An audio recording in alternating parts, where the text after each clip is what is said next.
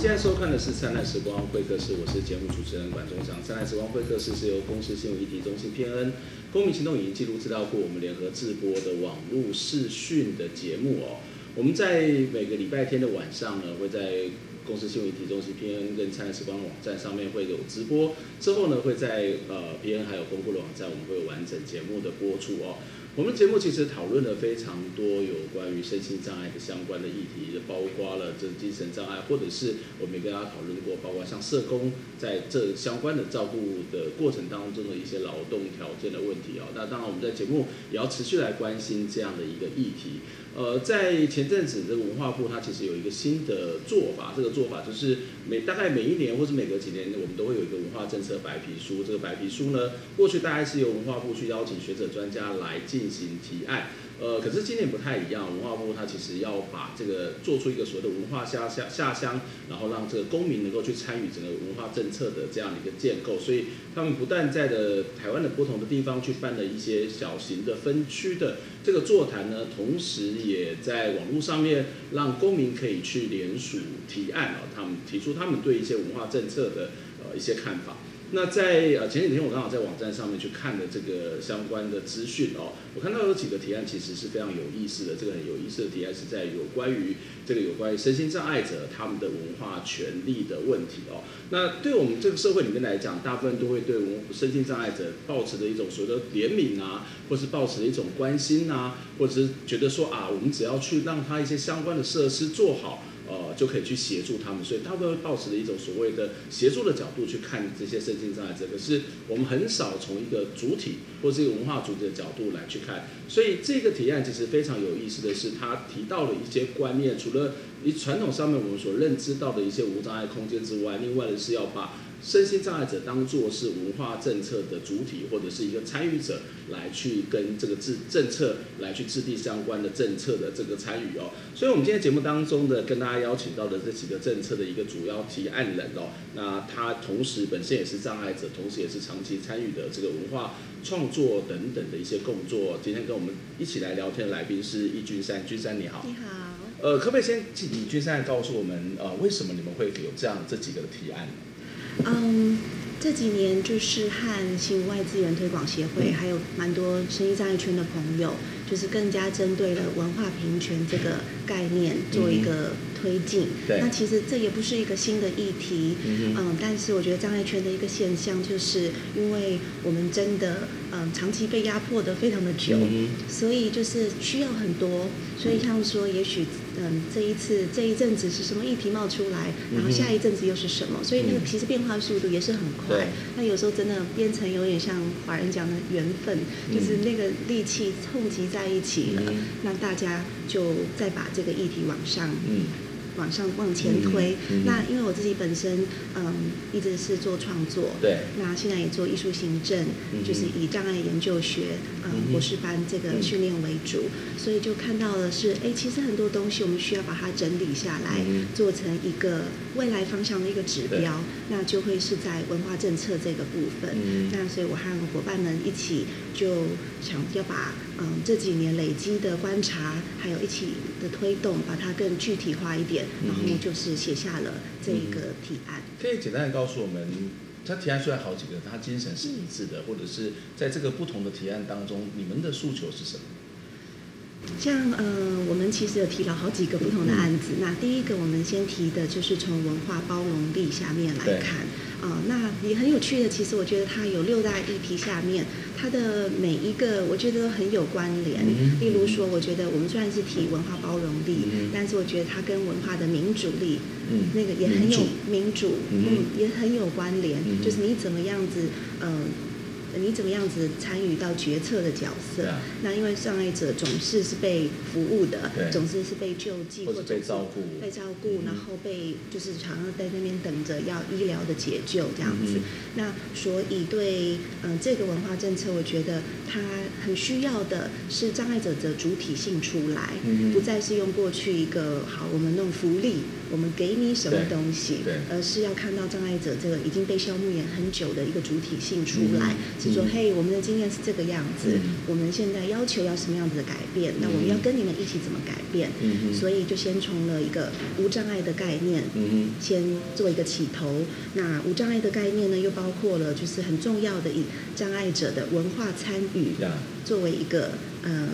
作为一个方向来、嗯、来进行。嗯，我最近这几年也参与一些有关于精神障碍的相关的活动，或者是呃，我自己的研究也在研究媒体跟精神障碍哦。那我发现一个很有趣的现象，就是很多的照顾机构，大部分都会把精神障碍当做是一群弱者或者失能的人。他的确可能在很有些时候，这个精障的朋友，他可能在。他会有一些幻听，或者是一些其他的这种行为举止，可能跟所谓正常人不太一样。但是我我常会觉得说，这个假设本身就会有一些问题，就是他好像就是一个无能，他就是一个失能，他就是一个弱者，而很少把这些所谓的障碍者当作是一个主体的角度。就像你刚刚提到说，哎，文化政策的制定，其实他们也可以参与，或是障碍者，他共同都可以去参与这样一些相关政策的制定，因为他本来就跟我们所谓的正常人是一样的嘛。那但是这个在很多的这种。呃，出自于好心，出自于善意的心态，其实反而会把这些障碍者排除到边缘哦。那不过我觉得有趣的是说，我大家在念大学的时候，我们在学校里面就曾经推动过无障碍空间的这样的一些在校内的游行，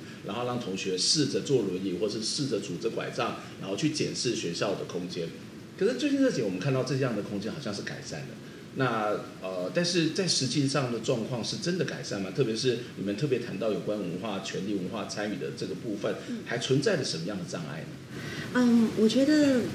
就是如果你要跟像说世纪二十年以前来看，嗯、我觉得的确是因为改变都是缓慢的。嗯哼。那我们当然还是会觉得还是不够，因为我的很多的障碍伙伴是每天其实。呃，几乎是就是出不了门，嗯，那连出不了门这件事情，就是连实体的空间其实都是有一些问题的。对，所以对我们也许看到了台北市像有滴滴盘公车，然后有比较好的一个环境，但是很多时候你到离开了台北，就是障碍者的生活还是主要是仰赖着，嗯，就是也许今天家人有空，或者是说呃今天哪一个机构可以。嗯，现在带他出来，所以还是有很多的阻碍。嗯、那我觉得很多时候大家都会说，对障碍者跟我们一一般人一样，但是我觉得，嗯、呃，我们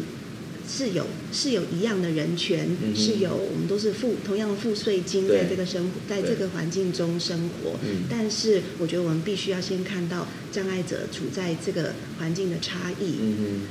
那我们像我自己的话，我就不太快的去讲说，对，我们都一样，嗯，因为我们真的是太不一样了。嗯、那那个我觉得太不一样的那个东西，反而是我们要去看到的。嗯、那像说很多的呃模拟，就是说去体验说，在这个城市我们怎么行走，跟障碍者那个经验是什么？有的时候我有发现，就是在尤其是像比较小的年纪小的小朋友、嗯、去做完一个体验，例如说啊，吃饭的时候。中午休息吃饭，然后带一个黑的布，嗯，对，然后就是说我们要体验，呃，视障者的不方便，然后这样还是关灯吃饭，嗯，然后还有很多一些就是还蛮荒谬的，就是、嗯、哦你要把手绑起来，体验那个不方便，嗯，然后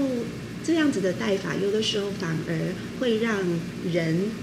会让所谓一个健全的人会觉得说，哦，我现在知道那个不方便是什么了。他反而会去把他的恐惧更加大，而并没有感受到说、嗯、，OK，你今天如果体验这个人行动不方便，但是你没有办法用这个体验去体验、嗯、了解说他去找工作的时候怎么被拒绝，嗯、体制上的东西是没有办法去透过这个。半天或几个小时的体验而感受到，嗯、那我们也是有看到说，嗯、呃，的确在大环境的不方便，还有这么多阻碍之下，觉得讲到说很生活面的，它的确就是回到了艺文领域或文化政策这一方面，嗯、你就只很直接看到的是。好，我们有了嗯、呃、一些基本的建设，对，好不容易也许人可以进去了，嗯、那当然觉得很多的艺文场馆搞不好是嗯、呃、你连进去都没有办法进去，嗯，这是有的。嗯、那还有就是嗯、呃、好，你进去了以后呢，他也许安排的座位上面。Yeah. 是让你做分开的。像我有个朋友黄雅文，他就讲说，为什么每次我和我的家人去看表演都要骨肉分离？就是我想要跟我妈妈一起。去看这个表演，但是我们没有办法坐在一起，嗯、那这会是问题之一。嗯、还有像说，大家也讲了蛮久了，电影院，对，如果是去到电影院，很多时候他也许是安排在第一排，就是折景区。嗯那就有蛮多障碍者伙伴就说啊，你如果呢去了那，就第一排是完全没有办法好好的看电影，就是你必须要这样子，然后所以他们就说，你看完了一场电影之后，你会得到第二个身心障碍，嗯、就是你的脖子就毁了。嗯嗯嗯，对，的确我们可以看到在生活上面或者在行动上面很多不一样，但是可能在于这个对象上面，就是啊，我说的对象是说，还是要把它当做是一个人，或者不要当一种所谓的。可怜的人，这完全是一种不同的角度。那我们要去认知到那个差异，但是这个是差异是要去一起去解决的哦。那我上一个很很有趣的经验，就是你本身也是一个呃，这个所谓的做艺术行政，那其实也参与过一些艺术文化的活动哦。在你自己的这个相关的策展的经验，或者这些所谓相关的规划的经验当中，呃，在台湾目前的这些相关的艺术活动的。过程里面，或者在这些安排当中，会考虑到障障碍者的一些比较不一样的需求吗？嗯，我觉得因为现在文化部有在推文化平权的这个政策，嗯、所以一开始你就可以你可以看到是各大的像博物馆、美术馆，嗯、的确他们就是有被要求，那也有开始做了比较多的积极的训练。那像是嗯中华民国。嗯，博物馆学学会，他们这几年就非常积极的，像说请国外的老师来到台湾，嗯、还有就是在跟各国做一些交流，对然后希望说能够让博物馆的现状更优化，嗯、能够让呃无障碍的呃活动更丰富。嗯，那但是嗯。对于绝大多数的艺术团体的表演的区域，嗯、像中小型的，觉得就真的会比较辛苦，嗯、因为很多时候艺术表演的工作者，其实他资源资源已经是有局限的了。嗯、那又加上他并没有接受到无障碍的概念，嗯、所以很多时候就是啊。人有就是身障者来了啊，我该怎么办？或者是说啊，我没办法请你们进来。嗯、甚至之前也有嗯一个经验，在障碍圈是有一有一个障碍者，他本身自己是障碍者，那他要开一个画展，嗯、但是是在地下室，嗯、所以他连自己都要被扛下去。嗯，嗯所以嗯，大家开始渐渐有一点点意识，嗯、但是绝大的部分的时候，还是就是那我们该怎么做？那在在现场时候遇到这个状况该怎么做？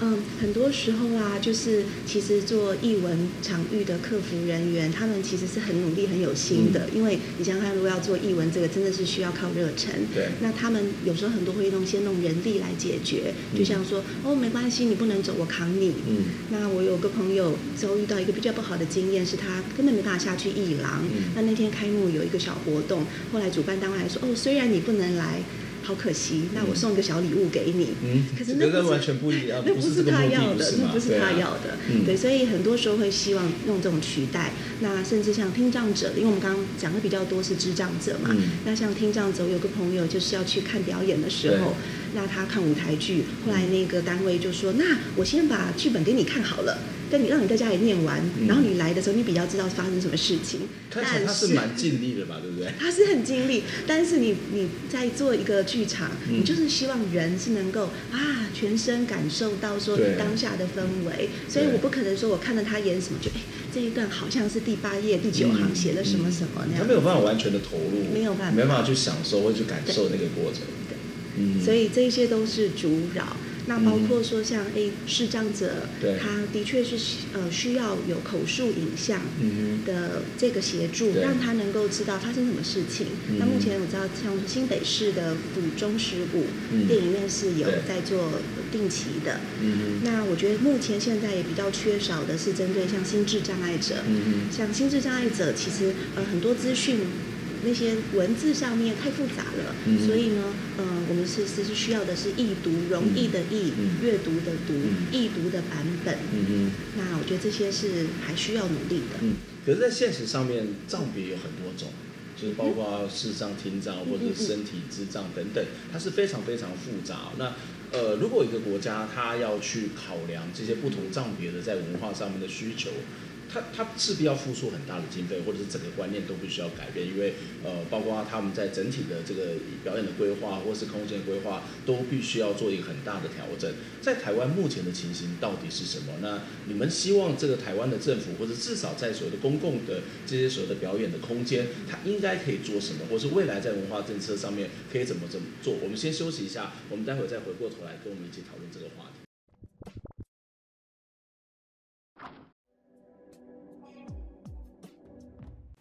收看本周的大元载报新闻。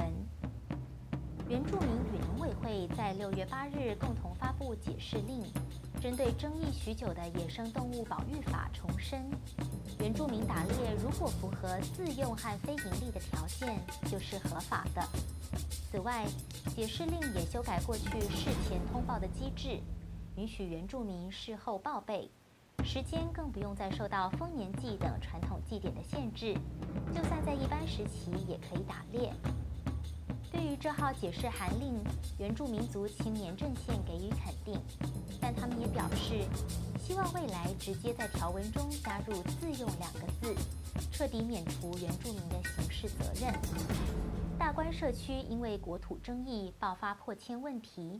曾经多次向退辅会和行政院各级机关进行抗争或协商，却没有得到正面的回应。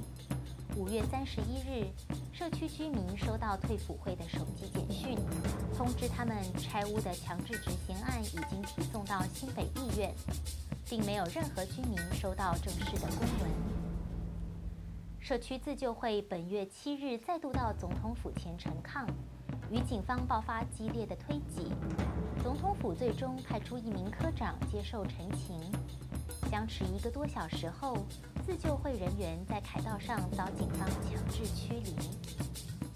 新活力自立生活协会等社福团体在六月五日下午游行到行政院，与政委林万亿会谈，希望台湾可以仿效日本等国家。补助身心障碍者经费，让他们聘请个人助理，减轻家人的负担。许多日韩身障人士也到场声援。身障团体呼吁政府不要把经费只投入在照养机构，忽略了身障者的实质需求。目前在台湾，申请身障个人助理，一个月最多六十小时，平均一天只有两小时。对照日本法规。极重度的身障人士可以申请二十四小时，让台湾身障者感叹我国的保障不足。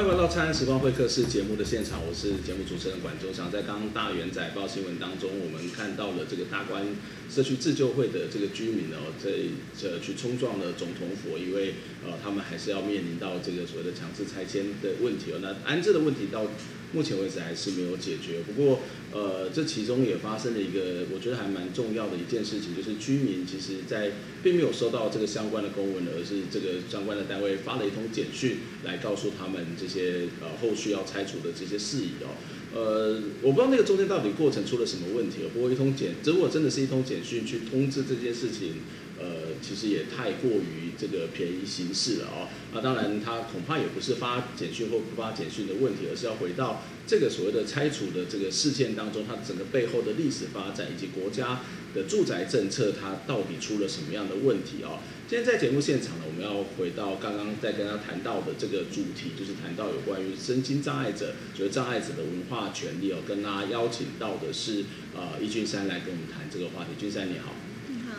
我们在上一段节目当中有提到说，其实呃，我们看到障碍者去参加一些文化活动的时候，呃，很多的这些文化工作者或是那些场馆的这些工作人员，都其实还蛮好心的要去解决一些问题，可是，在现有的资源上面，它其实是不足的哦。那或者是说他们的经验或者在认知上面是不够的。那在你过去的经验当中，会不会有一些状况，就是呃，一些文化工作者他觉得说，我们今天做这个表演团体，我们做的这个所谓的演出已经非常辛苦，然后我们有资源又有限，可。是你们来，我们也尽可能要帮助你，但是似乎的要求已经超越他们原本的这些期待跟想象，而引发的一些这些冲突吗。嗯嗯。差不多在嗯二零一五年的时候，嗯，嗯就是台北艺穗节，对，那有一个场地是在地下室，嗯，那正好我们的身障伙伴要去买票，他本身是轮椅使用者，后来就有看到他们在嗯就是两厅院卖票系统上面就有写说，呃不适合轮椅呃使用者就是前往这样子，嗯，他我想看我看一下，对，他就是写啊、嗯、不建议轮椅使用者前往观赏。嗯那这个时候就有蛮多障碍的障碍者团体出来，觉得是说哇，这样子是公然的一个歧视。嗯嗯、那我觉得，嗯，后来经历了一些过程当中，就是也跟台北市政府有呃约谈见面，然后艺穗节的工作伙伴也约谈见面，嗯，那就是有发现了几个问题。这几个问题呢，包含的是，呃，因为整体的无障碍的缺乏。所以要办这样子的艺术艺术节的时候，它又是讲求艺术生根到生活中的角落，嗯、所以就变成一生根，想要生根，可是你发现是障碍者是不会，对、嗯。那么后来也发现呢是，嗯，就是即使像例如社会局有一些资源，是例如像嗯即时听打或者是嗯手语。的这些协助，但是呢，呃，艺穗节在文化局在接这一个案子的时候，嗯、呃，就艺穗节在接文化局这个案子的时候，嗯、他们也不会也不知道说，哦，这是可以被利用的，嗯、所以有蛮多资讯的不流通。嗯、那在去年的时候，嗯，也是就是在帮艺穗节的工作人员办了一些训练，增加一些概念。嗯、那我觉得，因为那个时候事件的突发，那刚刚也提到说，其实艺文界一向就觉得。我们很欢迎观众过来，所以那个时候的反击出来，大家我想，因为艺术行政工作很辛苦，然后又是很热忱，所以在第一时间会觉得，哦天哪，就是这个打击是大的，是不舒服的。那障碍者也会觉得是说，天哪，我们忍了那么久，然后又来一件，所以对大家其实那个不舒服感是共同存在的。那我觉得后来透过了一些讲座，把一些可以怎么做。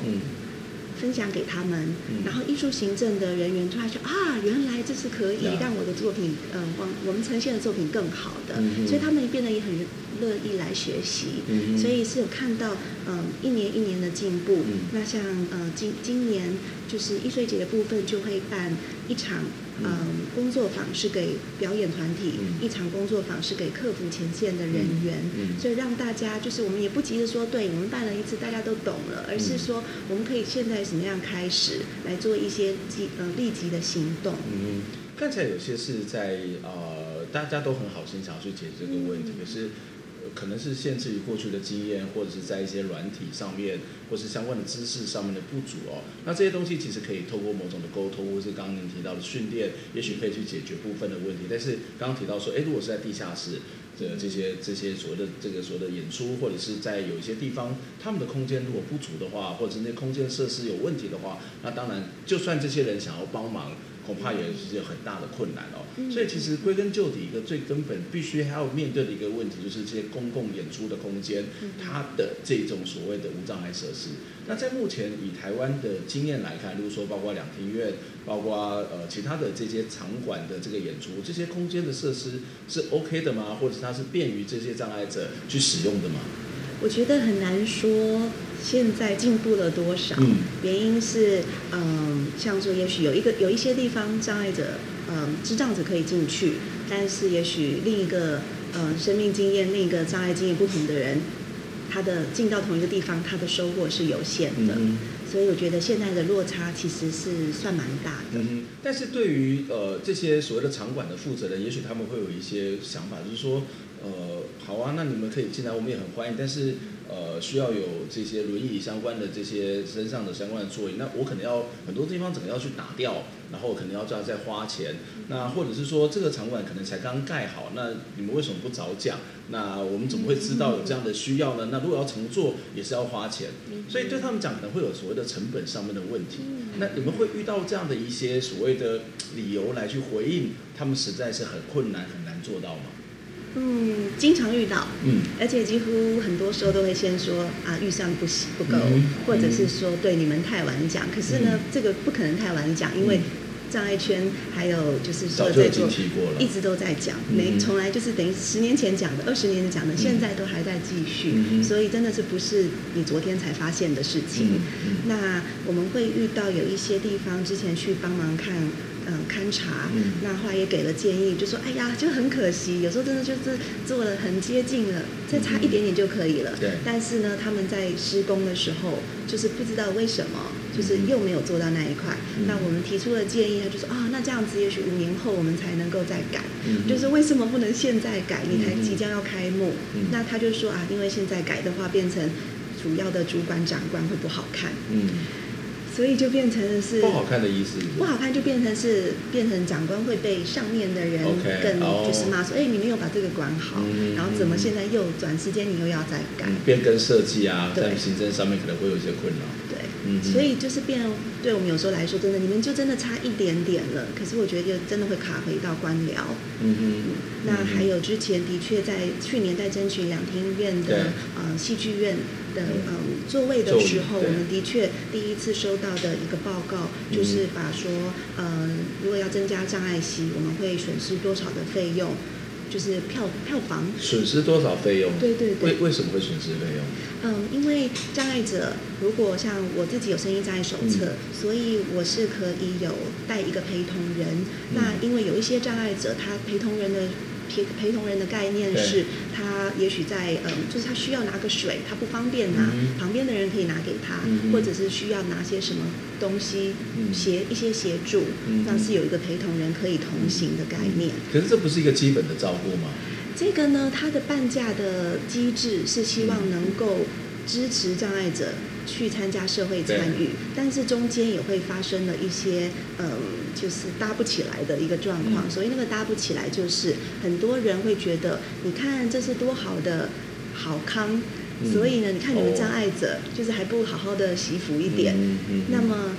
对于管就是等于是呃要想要赚钱的单位或盈利单位好了，嗯、对他们来讲就是嗯的确，如果我卖给你两个人，我只能拿这会是一个人的票，但是我位置会损失。嗯哼但是其实我们知道的是，呃，因为你再怎么样，台湾嗯、呃、所有的障碍者也不可能同时一起出现。然后你的场地空间也没有这么多的位置，嗯、那还是有很多可以变通的方法的。很多时候它其实并不会影响到你的收入，嗯、所以每当我们每次看到任何的嗯理由，就说我们不能够做，是因为我们会花很多钱，嗯、我们会损失成本，变成是你们是障碍者，是社会负担，你们是给我们添麻烦的。这个时候，其实我们会非常生气的，会觉得说，为什么我今天我的社会参与是要？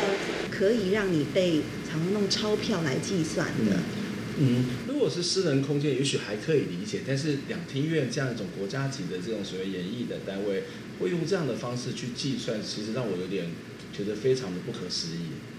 觉得当时其实真的会有失望感。嗯、那我觉得。但就是说，你看从那个时候到现在一年的变化，那我觉得他们也愿意做了改变。嗯哼。那么，呃，有一个状况是，呃，那时候文化部也给了很大的一个 push，嗯，就会希望说一定要把这个事情完成。嗯。呃，那我了解的是，呃，两厅院觉得说，因为你没有办法等说文化部的钱发下来，嗯，而且他们希望是三月份要赶快要把呈现做出来，嗯，因为三月份要再开馆。所以他们自己也做了努力，就是把经费凑集，把无障碍的这个要求给做好。嗯、那接下来他们也希望说能够优化呃身心障碍者服务的这一区块，嗯、所以接下来有安排，就是会帮他们做一些训练。嗯、那我觉得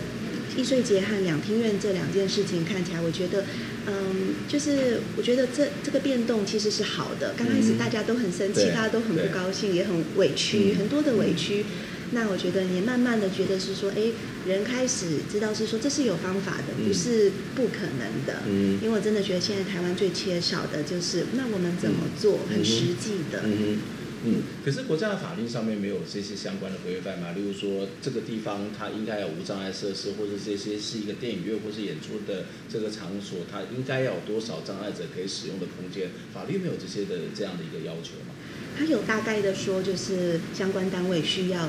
就是协助，嗯，然后让身心障碍者能做社会参与。嗯，那要不然的话，就是参照就是建筑法规，嗯，空间要怎么做？嗯，但是这些都是还蛮就是。大概的，嗯、那至于说，因为我觉得艺文的场所其实是有蛮多的，嗯、呃，一些更需要专精的部分。嗯、那这方面的等于是指标，或者是可以怎么做的那个经验是没有累积下来，嗯、或者是都会散布在也许哦，这个馆它是怎么做，嗯、这个小剧场它曾经做过什么。嗯、那比较可惜的是，它并没有一个系统性的这种规划。其他国家的做法。嗯，如果像是因为我长期是待美国，嗯、那我觉得美国可以参考的部分是，声音障碍者其实发声的力量其实还蛮强的，所以让很多这样说，美国的声音障碍法下面，它呃后面它里面就有定定的，就是它除公家机关，因为像台湾是公家机关你直属的你要，嗯、但是真的做到多少，就还是要再看个案。嗯那么在美国的话，他就是要求说，除了联邦政府公家的，你民营的你也需要，你只是要你就是要打开门，要欢迎人来了，你就是要做无障碍。嗯、所以他的法规下面是有这样子的规定，然后再来分细项呢，是说好，那你要怎么做？你必须要有什么？所以他列的呃内容是呃可以有依据的。那接下来就是会发现很多艺文团体，还有声音障碍的呃。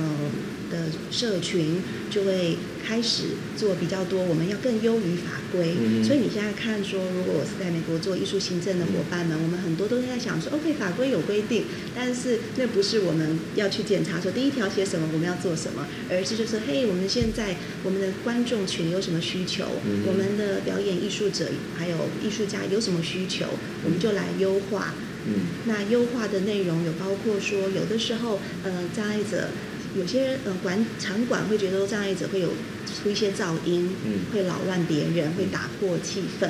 那的确，这会是一个障碍圈一个多元的现象。对，有些人反而是最自在的状况，是他需要摇摆，他需要有一点发出一些声音。嗯，所以呃，跟大家分享一个我们会做的一个。一个模式就是我们把它设计成一个呃，就是轻松慢活场。嗯、这个轻松慢活呢，就是告诉所有的人，你要来这边，你的身体是可以比较放松的，就不一定要正襟危坐，那边正经八百的在去看演出。然后我觉得反而是让大家重新来看哦，艺术跟生活的连结是什么？嗯、这样子，这是一个非常重要的一个观念，特别是你刚刚谈到其他以你自己的经验，美国的状况，这些硬体其实是最基本的。但是台湾，我们在基本议题在我们才能够再往后面。刚刚谈到的其他的服务上面去发展，可在台湾恐怕这个硬体都是一个很大的问题哦。啊，当然你们现在在文化部的网站上面已经在发起这些所谓的提案，那这个全国文化会议其实也让大家可以在网站上面能够持续的去表达意见了。我我想我们的观众朋友，当我们看完这一集的时候，如果你对这样的议题是有感觉，或者你觉得这也是一个非常重要的一个呃基本的人权的话，我们也欢迎能够到这个文化部的网站上面，呃，这个全国文化会议的网站上面去表达你的意见。那今天。非常谢谢君山来接受我们的访问，让我们在对这个议题有比较更多的了解。我们也希望这个活动能够持续的推动，让它变得更好。谢谢你 来，让我们对这个节目、对这个议题可以有更多的这个讨论。我们下礼拜空中再会，拜拜。